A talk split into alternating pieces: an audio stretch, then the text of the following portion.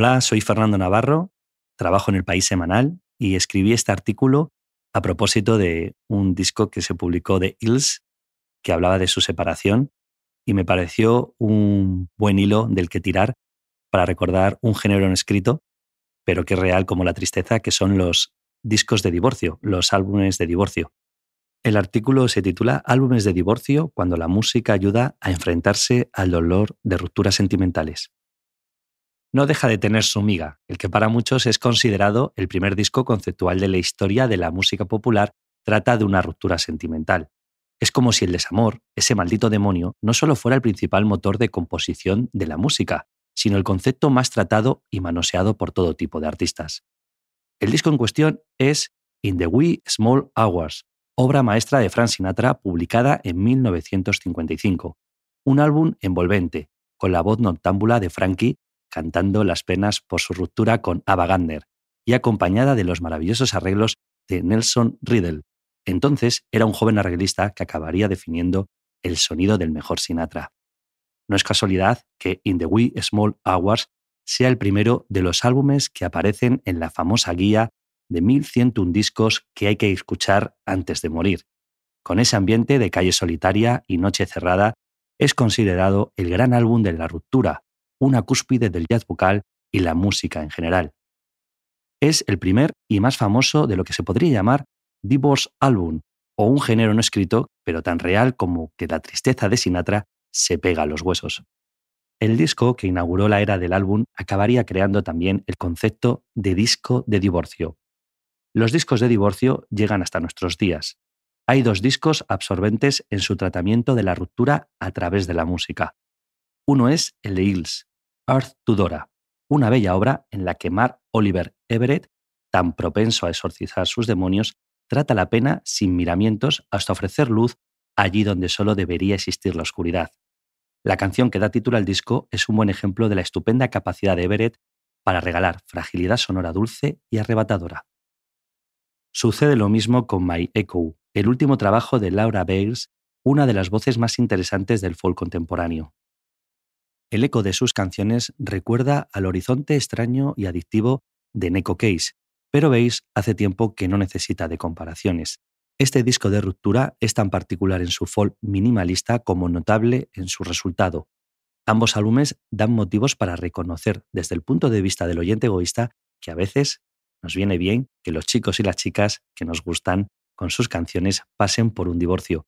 La vida sigue, pero los discos se quedan hay muchos álbumes que se han quedado dentro de este género no oficial, obras maestras en todos los estilos, compitiendo por estar en lo más alto en cuanto a calidad e influencia de estos discos de ruptura, se encuentra Bob Dylan y su disco Blood on the Tracks, el disco que salió como resultado del divorcio de su mujer Sara. Directo en su tristeza, impresionista en su lírica, casi fantasmagórico en su nueva vuelta de tuerca del folk. Se ha escrito tanto de esta maravilla que incluso el director Luca Guadagnino, el director de Call Me By Your Name, ya está preparando una película basada en este álbum. Otro fenomenal disco es Here My Dear, de Marvin Gaye. Como Dylan, en el folk, Gaye expande los límites del soul en un disco que empieza entre colchones de órgano y que con un recitado de su autor se lo dedica a su esposa Anna Gordy Gay, hermana del presidente de Motown y cuñada de Diana Ross. Here My Dear es soul teñido de funk, todo un excelente sonido líquido y envolvente, puro Marvin Gaye en sus años de exploración. En el country, estilo propicio para destapar las penas del corazón, una obra referencial fue Divorce, el disco de la deliciosa Tammy Wynette. Aunque parezca casi un grito, el álbum se mueve por un elegante country. Lo mismo le pasa a Faces and Stages, con la voz melosa de Willie Nelson. Y en el rap, la piedra filosofal es 808s and a Heartbreak, de Kane West. La lista de discos es tan amplia que podría empapelarse con sus portadas el Empire State y de paso borrar el recuerdo de esa pastelosa escena amorosa de algo para recordar. Uno de los trabajos más vendidos de todos los tiempos es Rumors de Fleetwood Mac, un disco de separación colectiva. Armonías vocales de la costa oeste más un rock adulto lleno de estribillos en una obra irresistible que fue grabada mientras Lindsay Buckingham y Steve Nicks se estaban separando y Mick Fleetwood y John McVie también se estaban divorciando. Esencial es también Shout Out the Lights de Richard and Linda Thompson, un disco en el que retratan su propio divorcio. Fall Etéreo, con tinte pop, es el que ofrece Tapestry de Carol King, cantando a su divorcio de su socio compositivo y marido Gary Goffin, y con tinte más jazz, el magnífico Blue de Johnny Mitchell.